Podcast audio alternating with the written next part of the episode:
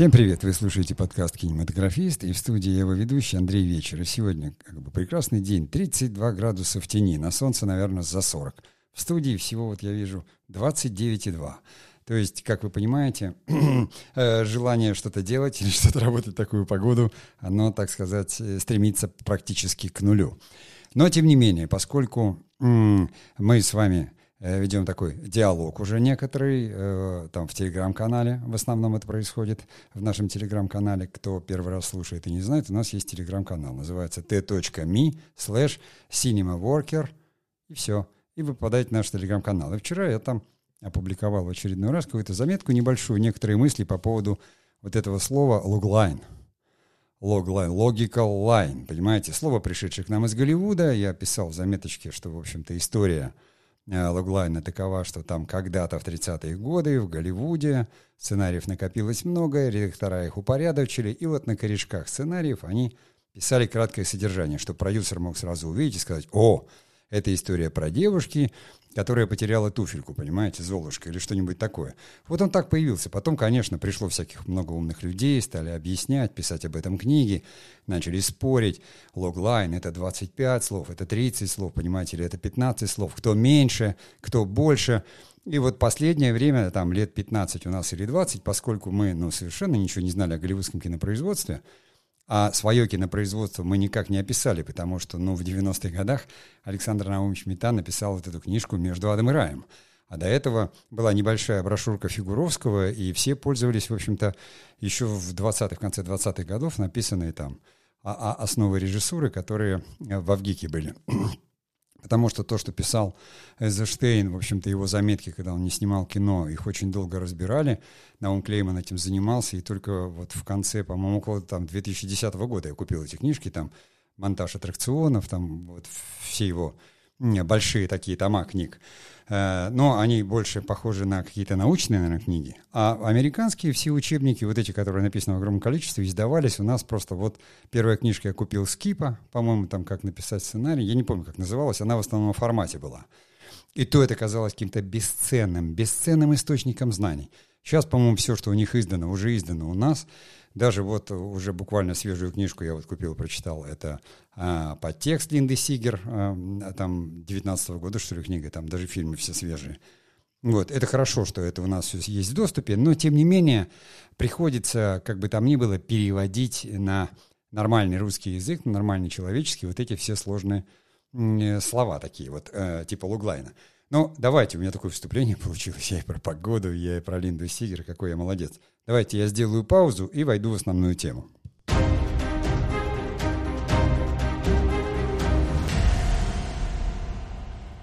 Так вот, еще раз развернем. Ну, не все же слушатели подкаста, их более трех тысяч человек на разных платформах, э, там смотрят, что я там наваял в канале Telegram, допустим, или в нашей группе ВКонтакте. ВКонтакте тоже есть группа, а, обильно растет. И сейчас там уже почти 2000, тысячу чего-то, 995, что ли, э, подписчиков. То есть, ну, это очень, я считаю, хорошо.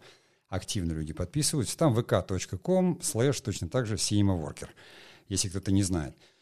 Так вот, э, логлайн — инструмент, понимаете? Он инструмент, который определяет идею. Вот в предыдущем э, таком маленьком видеоуроке, который я выложил в наших соцсетях, там, что такое идея фильма, где-то там можно полистать ленту, и там это есть — что такое тема, что такое идея.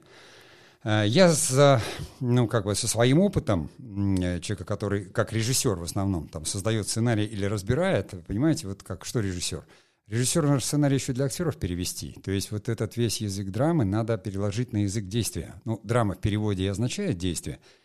Э, и, естественно, нужно точно понимать, нужно точно понимать, если ты режиссер держит фильм целиком в голове, он не покадрово снимает его, как вот это, он раскадровывает его, чтобы группе было понятно. Но режиссер должен, как дирижер, держать симфонию в голове всю. Понимаете, чтобы слышать, ну, как бы ее звучание, чтобы вот слышать полностью м- вот этот оркестр звучащий. Э, у режиссера странная система запоминания. Например, я вот, ну, и думаю, что многие режиссеры, которые снимают, они точно скажут, что ну, режиссер помнит каждый кадр, который ему нужен. То есть для группы, для монтажера, для всех это все записывается, но режиссер всегда знает кадр, который он снял, он найдет его даже без записей, где угодно, он скажет, это вот тогда-то мы снимали такой-то дубль, мне вот этот кадр нужен, потому что он увидел, что вот актер так сыграл, и все, он запомнил. Да-да, есть режиссеры, которые снимают по 150 тысяч дублей, но тем не менее он все равно знает, какой дубль его. Даже если был 149-й, он это все равно запомнит э, глазами, ушами, чем-то еще. Настоящий режиссер, который рассказывает историю, то есть тот, который наратор, он никогда не забудет тот кадр, который его. Что бы там ни записал скрипт-супервайзер или э, помощник режиссера. Вот, поэтому ты можешь держать вот всю эту историю в голове, только понимая, что у тебя есть главный камертон – вот ты всегда помнишь, про что фильм. Вот герой проснулся ночью в середине фильма, а ты помнишь не почему он проснулся сюжетно, а зачем, что его будет ночью, какие сны ему снятся. Потому что он следует, грубо говоря, к своей цели. И формально говоря, да, логлайн — это такое краткое содержание, как вот я сказал в самом начале, о э, надписи, значит, вот на, на, на корешке. Но, понимаете, вот, на мой взгляд, у Э, как бы логлайна, как у камертона, у него таких две функции. Вот одна функция — это, по сути, он формулирует идею, да, а идея в данном случае, в кино идея, это некая сценарная или сюжетная ситуация. Э, сюжетная ситуация, которая нам объясняет, что произошло. Это как раз вот тот самый классический логлайн, который писали на корешке, да. Но есть еще вторая часть, такая секретная, я поделюсь ей уже в другой части подкаста, чтобы вы дослушали до конца — а сначала поговорю вот сейчас об этой самой первой, сюжетной части. Э, поговорю на фоне своего опыта, может быть, каких-то еще примеров. Что я вот э, понимаю под сюжетной ситуацией? Может, кто-то не знает, но, по-моему, году в 29-м или 30-м, 1900 имеется в виду, 29-й, американское кинопроизводство достигло таких высот, что они сделали так называемую какую-то сценарную машину, что ли, знаете, как бог из коробки. Там какие-то карточки были, перфокарточки. И вот случайным образом там вытягивали, значит, эти карточки, чтобы формировать сюжет. Вот так, американцы же все автоматизируют. Им казалось, ну это там просто. Э, а в принципе карточек там было три, да? То есть кто герой, в общем-то, да, как, какая ситуация и что случилось. И там могло получиться там э, папа римский в бане, понимаете? То есть вытащил три карточки там. Э, папа римский, э, значит, баня и там какая-нибудь сюжетная ситуация, понимаете? Конечно, это звучало как нелепица, совершенно все быстро потеряли интерес к этой сценарной машине, но сюжеты же все сняли, надо же откуда-то было их черпать. И тогда, ну, решили, что все-таки пусть пишут люди – Я, в свою очередь, извините, могу сказать о чем, что вот в этой штуке, в машине, есть своя, как говорится, сермяга. Люблю это слово, сермяга, да, суть такая. И вот она в чем? Что на самом деле сценарная или сюжетная ситуация, она всегда содержит некий очень такой простой конфликт. Вот на примере, допустим, там своих фильмов, вот «Госпиталь». Да, это история там, выпускницы э, медицинского института, которая там в 1946 году оказалась в Подмосковье в госпитале для военнопленных. То есть она такая советская студентка, которая воспитана, пережила войну ребенком, там брат погиб и все, и вдруг оказывается, что ей надо вот немцев пленных там лечить, а, а, а, а не это самое, как говорится, э, а хочется их там расстреливать, понимаете? Вот она, сюжетная ситуация. Выпускница медицинского института попадает в госпиталь для военнопленных. И в принципе, понимаете, э, там второе название было, там одно вот госпиталь короткое, а так, по-моему, как-то он, он назывался там «Эра милосердия» или что-то такое. Потому что это уже нарратив фильма. Сюжетная ситуация очень простая. Вот помните, был такой советский фильм «Приключения итальянцев в России». То есть итальянцы попадают в Россию, но это лукавство, на самом деле они попали в СССР. Янки при дворе короля Артура – или, опять же, вот мой фильм там «Ископаемый». То есть человек возвращается, он, он просыпается из литургического сна, фактически он был ранен, да, и э, в контузии у него развелась вот это там, кто-то называет кома, но я знаю, что это литургия. И потом он просыпается в Новой России. То есть это возвращенец, это пришелец, это засланец, сюжетная ситуация, канва. Она все равно. Но сама идея именно в этом, вот понимаете – я сразу понимал в госпитале, что снимать. Потому что выпускница, которая готовилась, она мечтала, сейчас она станет врачом, все, ее привозят в зону, и там, как говорится, пленные немцы больные, их надо лечить. Это лютая ситуация, определяющая главный конфликт. Внутренний конфликт героя и внешний конфликт. С ними надо разговаривать, они там говорят на немецком, да. Их надо жалеть, а жалеть их не хочется, потому что они враги. И, слава богу, эта история, она реальная. True story. То есть и Инна с одним «Н», один Инна Кузнецова, ныне уже покойная, она написала книжку, и у меня была книжка. Я даже не ориентировался на сценарий. Была книжка, в которой я точно понимал сюжетную ситуацию, которую мне надо развернуть. Эту. Это была основная идея. Точно так же, как в «Ископаемом», мне было понятно, вот, то есть, когда ты придумываешь, там, я ходил и долго не мог, и потом я просто придумал, что она уникальность ее в том, что не было нигде больше СССР. И человек, который там в афганскую войну был контужен и впал, допустим, в летаргический сон, грубо говоря, он может проспать почти 30 лет, проснуться в другой совершенно стране. Как в фантастике это бывает, да? Янки при дворце короля Артура, то есть американцы Марк Твен, они попали. Вот, вот это, собственно, такая сюжетная ситуация, которая и есть идея, которая выражает логлайн, то есть она отражает простую, как говорится, журналистскую формулу. What happening, то есть что случилось. Э, герой и что с ним случилось. Естественно, что у героя есть какая-то цель, это всегда очень любят добавлять, типа, какая цель героя, достигнет он ее или нет. Это уже усложненные формы вот этой логической строчки, да, logical line. Но на самом деле я для себя беру главный камертон и упрощаю его предельно. Упростить надо, чтобы ты точно понимал, чтобы была абсолютная ясность.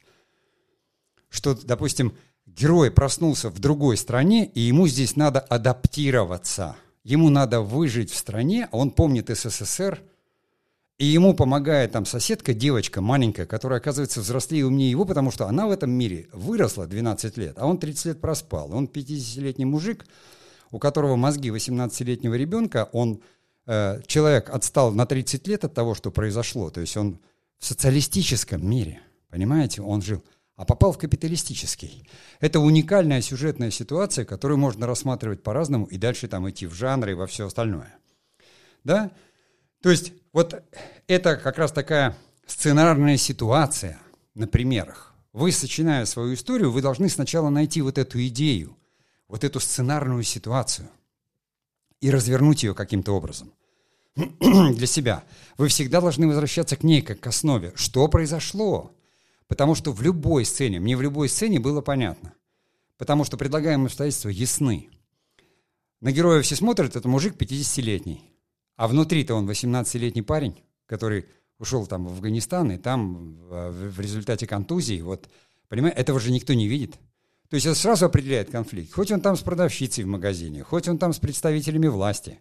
Они видят перед собой 50-летнего мужика, а внутри там 18-летний парень, который вообще не понимает, что происходит.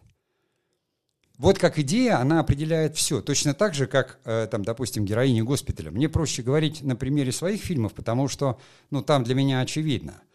Э, в других фильмах я могу только посмотрев фильм сказать, вот, по всей видимости, вот идея заключена, я говорю, приключения итальянцев в России. А на самом деле я говорю, что это итальянцы из капиталистической страны с другим темпераментом, люди оказываются в СССР, в закрытом. Там есть сцены у Ильдара Рязанова, где человек там, у него украли паспорт, один итальянец у другого выкинул, и человек живет в самолете, потому что в Италии его не принимают, в СССР тоже. Это такая классическая сцена, комедийная, что он там, у него и борода отрастает, он просто живет в самолете. Конечно, в реальной жизни такого бы не могло произойти, но это отражает как раз суть, ведь если бы он, э, допустим, летал бы там между Парижем и Италией, то наверняка бы все вопросы решили. Но поскольку он летит из СССР, его не впускают в Италию, у него нет паспорта. И, конечно, в СССР его тоже обратно не пустят. Там таким образом вот эти итальянцы, едущие в Россию, там, в СССР искать э, наследство какое-то, там типичная такая история про наследство бабушкина. Вот он, один так устраняет другого, выкрадывает паспорт там и смывает его, значит, э, в сортир в самолете. Понимаете, вот, да, опять эта сюжетная ситуация, эта идея, она является основой там, вот, для сцены, которую я рассказал, и для целого эпизода и действия, где обязательно надо показать, что этот там бедолага летает туда-сюда, понимаете, устал там от самолетной еды, если его кормят, и борода у него отросла. Вот что такое, она на все влияет. Я называю, что идея это такой, ну, камертон. Понимаете, вот эрпас такая вот линия основная. Потому что Если герою нужно адаптироваться, он в каждой сцене будет адаптироваться. То есть идея определяет все. Ну, если ты приехал в другую страну, ты оказался в другой стране, языка не знаешь, документов у тебя нет. Тебе же выживать надо.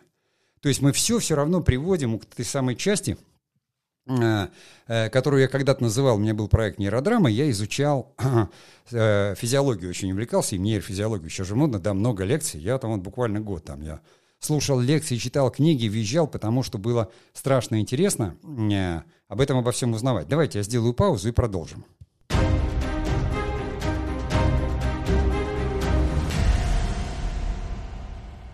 Вот, если кто включил со второй части нашего подкаста, в первой мы как раз обсудили, что такое идея, я привел примеры фильмов, а, вот, как идея работает. Работает именно как сюжетная ситуация, запуская основной конфликт, истории и создавая вот эту силовую ситуацию для разворачивания сюжета.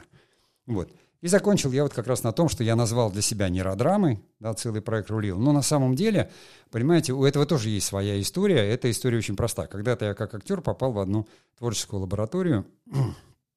Александр Гербенкин ее вел, он сейчас режиссер.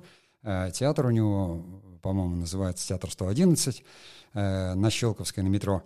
Вот, очень хороший. Он тогда э, был одним из таких учредителей и основателей там, какого-то института. Это было модно там в конце 90-х, 80-х.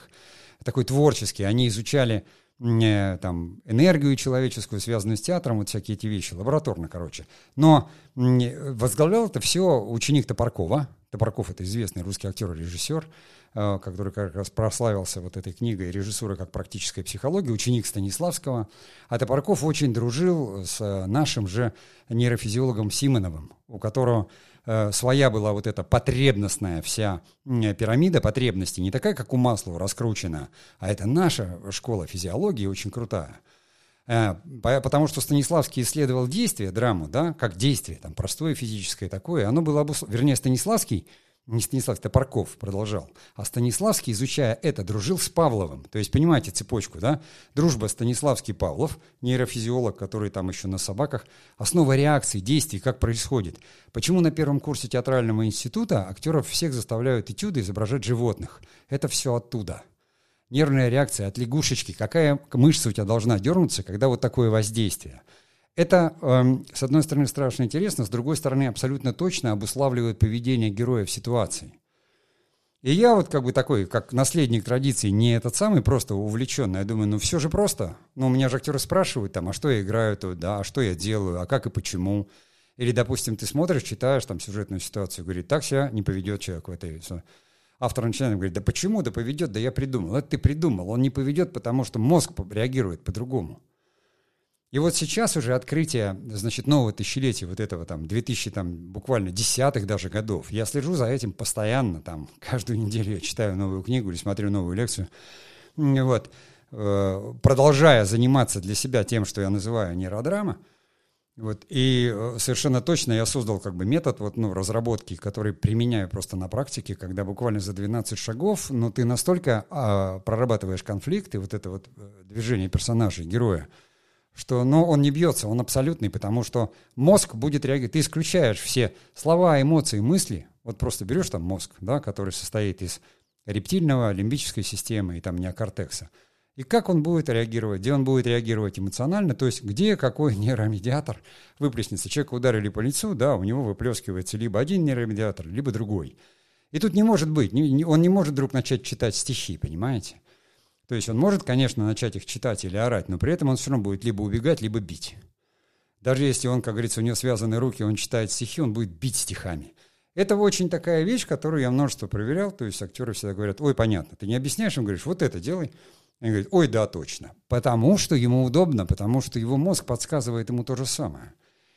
И вот э, говоря об идее, об этом камертоне, да, и развивая эту мысль, я говорю, что если вы определяете главное действие героя, ему надо выжить, то понятно, дальше все ясно. Выживание – это э, самое главное, на что нам мозг дает энергию. Выживание, размножение э, и статус. Ну, то есть занять какое-то место в стае, чтобы, больше, как говорится, больше еды, самок там и всего такого. Ну, упрощенно. Но на самом деле статус — это, как говорится, покой, эмпатия, то есть ближе к костру, значит, э, дольшее выживание, размножение. Это все идет там от инфузории туфелек, понимаете, там, э, миллиардных. Я не ученый, и специально упрощаю все, потому что считаю, что я говорю с людьми, для которых главная задача это понять историю, да, и снять кино, и что-то объяснить актерам. И у меня, в общем, среди слушателей очень много людей совершенно там далеких, скажем так, от, от творческих вузов, где все усложнено, поэтому я привык на своих лекциях, кое я читаю уже лет семь, говорить очень просто. Поэтому герой, вот когда у него эта задача определяется, ему выжить надо, да, я сразу понимаю, что если человек попал э, в страну, которая уже совершенно иная, если все думают, что он 50-летний мужик и все знает, а он ничего не знает – то у него только одна задача – выжить, выжить, выжить, первое. Для него все незнакомо, все новое, все, все, как говорится, является отравой. И при этом он совершенно доверчивый, потому что он как будто из рая Адам, изгнан, понимаете? Он жил не потому, что СССР был раем, а потому, что это детство было, там, до 18 лет. А потом сразу через чистилище и вот сюда. Вы точно так же должны определять ситуацию. Вот эту сюжетную ситуацию, которая показывает вам, что происходит с вашим героем. И какую бы сцену вы ни конструировали, ни писали – как бы потом, вам не нужен, вот я не беру сценарий на съемках, ну зачем? Режиссер вообще никогда не мыслит словами, да, в особенности, если у тебя есть раскадровка или есть вот, ну, какая-то партитура в голове, э, которой ты следуешь. Это же не потому, что вот там режиссер, он такой умный, говорит, мне нравится этот цвет или не нравится. Но он уже все продумал, он смотрит в кадр и говорит, да, то или да, не то. Вот и все. Только же у него в голове картина, понимаете? А рисуют другие. Ну, музыкант играет на этой самой, да, дирижер говорит, ты сейчас выбиваешься из оркестра. Не потому, что ты плохой музыкант, а потому, что ты играешь мелодию, а я дирижирую симфонией. Ну, если говорить об этом. Это не потому, что тут я царь такой. Нет. В конце концов, я отвечаю за картину целиком. Э, из-за чего и происходит там сейчас очень такая групповая работа э, в команде. Ну, то есть, э, вот я буквально там вчера в разговоре принимал участие, там одно совещание очень крупное, 14 человек, 14 человек, людей с образованием, с опытом не менее 10 лет, продюсеров, сценаристов, режиссеров. То есть уже написано там все в девелопменте, они там выясняют, да, то есть там уже режиссер, оператор принимает отношение, продюсер, два редактора, там просто целое огромное. Они говорят, у главного героя нет внутреннего конфликта. Сценарист говорит, нет, такого не может быть. И продюсеры, с одной стороны, спорят, там все, они разговаривают, потом приходят к тому, что говорит, да, действительно. Он говорит, давайте тогда вместе придумывать. Это уже сценарий, он в производстве вообще находится и написан. Понимаете, и сценарист именитый. Ну, человек вот увлекся внешним конфликтом. Знаете почему? А времени нет на проработку. А потому что говорят, вот такая ситуация, давай пиши сценарий, вот контракт, вот время, и все. А выносить надо. Вот у меня от идеи до идеи проходит 9 лет. 7-9 лет. Потому что одна, когда родилась, у тебя там два года до сценария, потом запустить, потом что-то еще, и потом опять такой период лет в 7. Пока ты не найдешь, она не всплывет откуда-то новая. Понимаете? Uh, у нас как кедр, который растет на сантиметр в год. Или на 10, я сейчас не помню. А в производстве, в промышленном, ну, как Сценарист из одного в другой, он формально просто чешет, поэтому собирается команда людей. Но когда команда уже не так упускает. Один за это, другой за то, что один не увидел, другой увидел, потому что, ну, как э, люди — это существа коллективные, и поэтому, когда над фильмом работает, извините, 400-500 человек, и дело даже не в деньгах, ну, всем надо платить, то, конечно, понимаете, э, это получается быстрее. Не всегда лучше, но быстрее. А мы с вами там, кто-то начинающий, кто-то продолжающий, там, кто-то независимый. Практически все такие авторы-одиночки. Поэтому у вас есть только один ресурс – время. Нет денег, нет техники, нет знаний. Или есть какие-то знания, есть какие-то навыки или нет, но время есть, думайте. Для этого нужен только блокнот и ручка. И не двигайтесь дальше, прежде чем вот вы не найдете эту идею. Вот история, она всегда в этом – я не буду сейчас продолжать о нейродраме, потому что я готовлю это сейчас, я готовлю новый проект, там объявлю потом о нем, систематизирую ее, не хочу вас путать, потому что это, как говорится, тема не на один день. Вот. Но, тем не менее, э, вот говоря про идею, еще раз просто напоминаю, сюжетная ситуация, которая определяет стремление героя к его главной жизненной цели, которая точно выживание всегда. Самое первое и главное смысл – выживание – Посмотрите в любом американском фильме, герой, он говорит, семья моя погибнет. Или там планету. Всегда это, потому что это самая большая энергия. Даже для человека, который потерял паспорт. Да? Фильм «Паспорт» или вот там этот фильм «Терминал». Это вопрос выживания. Человек оказался там, где э, эти самые таможня, где все, это все, мозг не воспринимает, мозг же не знает слова. Это не кортекс. А тот, который рептильный, который нам достался, понимаете, там за миллиарды лет от, от наших там самых дальних таких вот э, э, рептильных предков, он не знает слов. Он понимает, то есть, э, что э, мозг, который словесный, он говорит, так, у меня нет паспорта, как я пройду таможню, надстройка следующая, эмоциональная, амигдала, она говорит, вау, вау, вау, включаю тревогу, пошел, значит, норадреналин, кортизол, там все вместе, а тот, который рептильный, он говорит, надо выжить, надо выжить, надо выжить, все. И он, он не знает причину, он как там, не знаю, самый такой кочегар в, внизу в машине, в пароходе, он вообще не понимает, почему. Он только видит, команда пришла, полный вперед, и все, он говорит, давай. Машина на полную. А что там наверху видит капитан или штурмана? Кто там за ручку дернул? Вот понимаете, это происходит. Мы с вами должны знать, как создатели, что не может герой в этот момент, э, вот там что-то случилось, он говорит, сейчас я кофе допью. Или там, сейчас я, я пойду маме позвоню, понимаешь? Да какое? Тут произошли другие вещи. Девушки там делают предложение, э, то есть, а, а, а она, значит, там бежит подруге говорить, и, или там что-то еще. Слушай, милая, ты хотела замуж? Для тебя же это вопрос размножения один из самых важных для молодой самки. И ты получила, ну, реакция какая-то должна быть. Точно сообщить подруге потом. Потому что иначе получается, что ты просто наспор выиграла с подругой. Я, как зритель, буду думать, раз ты начала ей звонить, вместо того, чтобы кинуться на шею, там, поплясать, попрыгать, порадоваться, да, а кинулась звонить подруге, милая, мне там Вася замуж предложил. Вася тоже подумает, она чего, спорила, что ли, меня? Вместо радости, понимаете, она вдруг захлопала в ладоши радостно как-то и стала звонить. Вот-вот мне. Понимаете?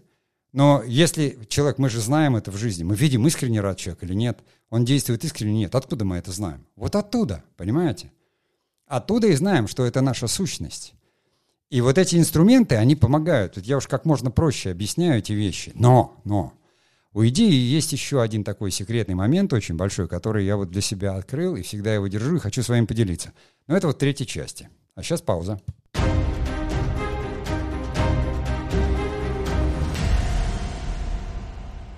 Для тех, кто включит подкаст сейчас, в первой части мы говорили о лаглайне, да, и как в него упаковать идею, что такое э, сюжетная ситуация. Во второй я немножко сделал экскурс в такое понятие, как нейродрама, э, вот, и рассказал историю о том, как Станиславский дружил с Павловым, э, Ершов, значит, дружил с э, Симоновым, вернее, это Парков, да, Симоновым, но Ершов тоже, он ученик Станиславского, это Парков ученик Ершова. И как я потом увлекся нейрофизиологией после того, как побывал в конце 80-х в одной театральной лаборатории, коих тогда у нас было много. Вот. И определил и поделился именно тем, что всегда обусловленность вот эта нейрофизиологическая, сейчас это уже все знают, мне кажется, даже дети. Ну, Дубинин это все слушают, правильно? Я надеюсь, что все. Кто не слушает, послушайте. Вячеслав Дубинин – Эм, профессор Московского государственного университета, ставший остро модным. У него сейчас свой канал прямо на YouTube, потому что 10 лет он рассказывал сначала так, а потом это прямо потому, что огромное, огромный интерес у нынешнего поколения, э, которое существует, и у них сложная задача идти дальше, как говорится, в глубины, так сказать, э, человеческой психики. Вот, это была нейродрама. И исходя из этого, вот та самая третья часть. Это уже я даже бы, знаете, так голос бы снизил почти интимно, потому что она энергетическая. Она важна. Вот сейчас скажу очень одну важную вещь. Потому что, как творческий человек, я знаю, что вы страдаете от прокрастинаций, да, я знаю, что те люди, которые работают в кинопроизводстве, зачастую они говорят, ну вот надо же писать, и деньги платят, а мне не пишется. Очень много таких ситуаций. Но вы также знаете, что когда вам что-то интересно, необычайно интересно – вас за уши не оттащишь. Вы спать не будете, ну, как говорится, есть не будете, будете писать и работать. С таким интересом мы исследуем мир, да?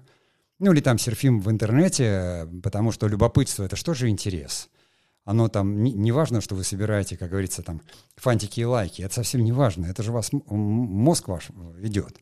Так вот, с идеей. Понимаете, почему ее надо искать? Это бесконечный источник энергии для автора. Вот если тема вам интересна, допустим, ищите вне, когда вы находите идею, э, допустим, ископаемый делая в одиночку, вот понимаете, я там, я сидел, я писал сценарий, я не знаю, сколько времени, один, в подвале там, ну, офис был такой, внизу. Понимаете, о, если бы у меня не было этой энергии, вот именно мне не хотелось бы раскрыть эту тему. Я сам не попадал бы в это поколение 50-летних. У меня не было бы детей вот таких вот маленьких, с которыми я остро искал общий язык. То есть для меня это была такая поколенческая драма. Как смогут понять или не смогут, потому что ты воспитан в одной парадигме, совершенно иной, а мир полностью изменился и стал другим. Это не хорошо и не плохо. Я черпал это только в идее. Вот в этой идее возвращенца, потому что я чувствовал себя пришельцем, который вообще не понимает, что происходит. Понимаете? Так вот, идея, у нее есть вот этот скрытый момент – по какой вы можете определить. Мало того, что вы сразу поймете, что сюжетный ход очень интересный, и проверите его достаточно быстро, определяет ли он всю историю. Но она будет вас невероятно, что называется, вдохновлять. Даже не мотивировать, потому что мотивация, как известно, это такая э, короткая энергия, да, э, дофамин, которая только лишь вызывает интерес. Она очень быстро гаснет. Вдохновление — это там целый букет. Это целый букет, потому что там кроме дофамина, наверное, эндорфин, норадреналин обязательно, и серотонин, и ацетилхолин, и что там только нет, как говорится, такой полный коктейль вот этих бесконечный, потому что она, конечно, как ты ощущаешь ее, я не знаю, как, как вот так вот работает мозг, что когда ты ловишь идею, а ее очень трудно найти – они ускользают все время, они нужно как-то, сидишь там в медитации, успокаиваешься, нет, все мимо, смотришь все новое, нет, все мимо. Я не знаю, как это происходит. Я знаю только, что практически никогда не бывает, чтобы ты вот в производстве работаешь, там где-то в киноиндустрии, и чья-то идея тебя вдохновила. Тебе говорят, ну давай вот это распиши. Ну все на профессии, что? Музыканту дали ноты, он сыграл по нотам, понимаете? Написать музыку и играть по нотам – две совершенно разных вещи. Даже музыкант может хорошо играть даже добавит от себя, как говорится, там эмоции и чувства, если он вообще великий какой-нибудь там. Э, слышишь, наверное, как играет Мацуев, но это же вообще... Это просто сумасшествие, как говорится, что, что человек достает из музыки просто на одном рояле, да? Э, хотя он же не писал эту музыку. И в то же время там композиторы великие, которых не всякий еще сыграет.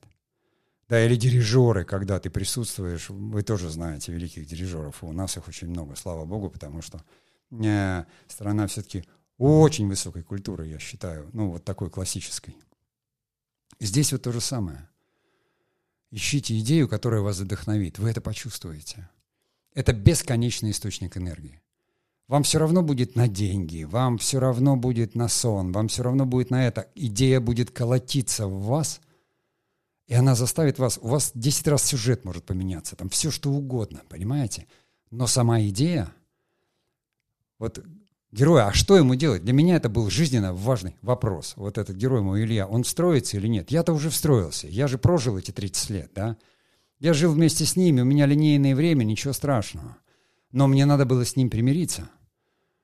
Значит, потому что мой 18-летний идеалист, который был тогда-то и писал заявление «Прошу отправить меня в Дружескую Республику Афганистан для оказания интернационального долга, искренне веря в это», он все равно не умер, и его надо было выпустить из тени и поговорить с ним, и принять его. Понимаете, он должен был все равно узнать, что хорошего в этом мире. И для этого нужен был фильм. Для этого. Для этого мы, как говорится, пишем сценарий, из-за этого мы, мы, ну, как Фрейд говорил, что сублимируем неврозы, да? Это самовыражение какое-то. Э, не только там саморазвитие или самосознание, понимаете? Я, как говорится, про это говорю мы все занимаемся творчеством за этим, ну, мы, я имею в виду вот э, подписчиков, э, там, кинематографиста, там, моих подписчиков, зрителей, вообще все начинаем заниматься из-за этого. Потом мы вырастаем, мы получаем профессию, мы идем работать, зарабатываем этим деньги, или не зарабатываем деньги, остаемся где-то. Ну, а люди, которые работают на других работах, и вдруг они просыпаются ночью, хочу снимать кино, или хочу написать книгу, это почему? Вот это пришло время разговора с самим собой. Поэтому помните – Идея это не вот э, не мотивация, там вы придумали, ой, здорово, да, конечно, можно там придумать, понимаете, ну как в фильме Спилберга я всегда привожу этот пример, да, ребенок инопланетянин оказался на Земле, там забытый, или там это вот один дома забыли родители ребенка, и он здесь с мальчиком знакомится, и они решают, как ему вернуться домой. Но Спилберг сам говорил, для меня это было э, фильм, то есть тема фильма была проблема с родителями, потому что он там в 11 лет пережил развод родителей, и это было травмой. Художник всегда об этом, понимаете? Рисует, пишет, всегда об этом. И как бы там нас не втаскивали потом вот э, в историю индустрии, где там деньги и все, на это не надо обращать внимание, но мы же живем в мире. Мы не можем не болеть там э, простудой, инфлюенцией, еще чем-то. Мы же люди, поэтому нормально. Но выделяйте себе время сейчас, на том этапе, когда вы только входите в этот путь, или там взяли паузу, чтобы снять свой фильм, или работаете кем-то в киноиндустрии. Я знаю своих подписчиков, потому что провожу опросы, и люди отвечают, я знаю процентное соотношение. Или только учитесь этому. Помните, что выделяйте себе время на это, чтобы понять. Тогда вы станете авторами, тогда вы станете нарраторами. Вам будет что сказать. Понимаете? А так это как вот листать ленту в Инстаграме. Весело, но, понимаете, или есть чипсы, или леденцы. Леденцы не еда. Это просто сахарный сироп, да, застывший. Просто сахар. Мозг получает сахар и радуется, говорит, давай еще сахара, давай, давай, давай. Но это же не белки, жиры и углеводы это пустые. Вот в чем дело. Не в том, что там читаем книжки, не читаем книжки. Думаем, понимаете? Думаем. Прочел книжку? Думаешь. Как раньше говорили. Много читал. Вернее, много думал. Читал пейджер. Если кто не помнит, в 90-х такая штучка была для связи. Пейджер на пояс весили, и там все предложение писалось, как вот на телефончике в СМС. Его надо было листать там по три слова – Э, то есть, ну, прочесть 10 слов надо было там 5 минут тапнуть э, на, на, на кнопку, чтобы эта фраза пробежала. И поэтому вот возникла такая шутка. Да, вчера читал пейджер, много думал. Э, там 10 слов фраза, а думал я много и долго. Вот я тоже рекомендую всем вам думать много и долго. Ну, я на сегодня заканчиваю, прощаюсь. Ой, на улице 32, в тени, в студии 29,5 уже. То есть, понимаете, я ее разогрел. Надеюсь, что не у всех такая жара. Хотя не знаю, где сейчас. Может быть, холодно. Жара, похоже, сейчас везде. Ну что ж, такое время живем. Ладно, всем творческих успехов.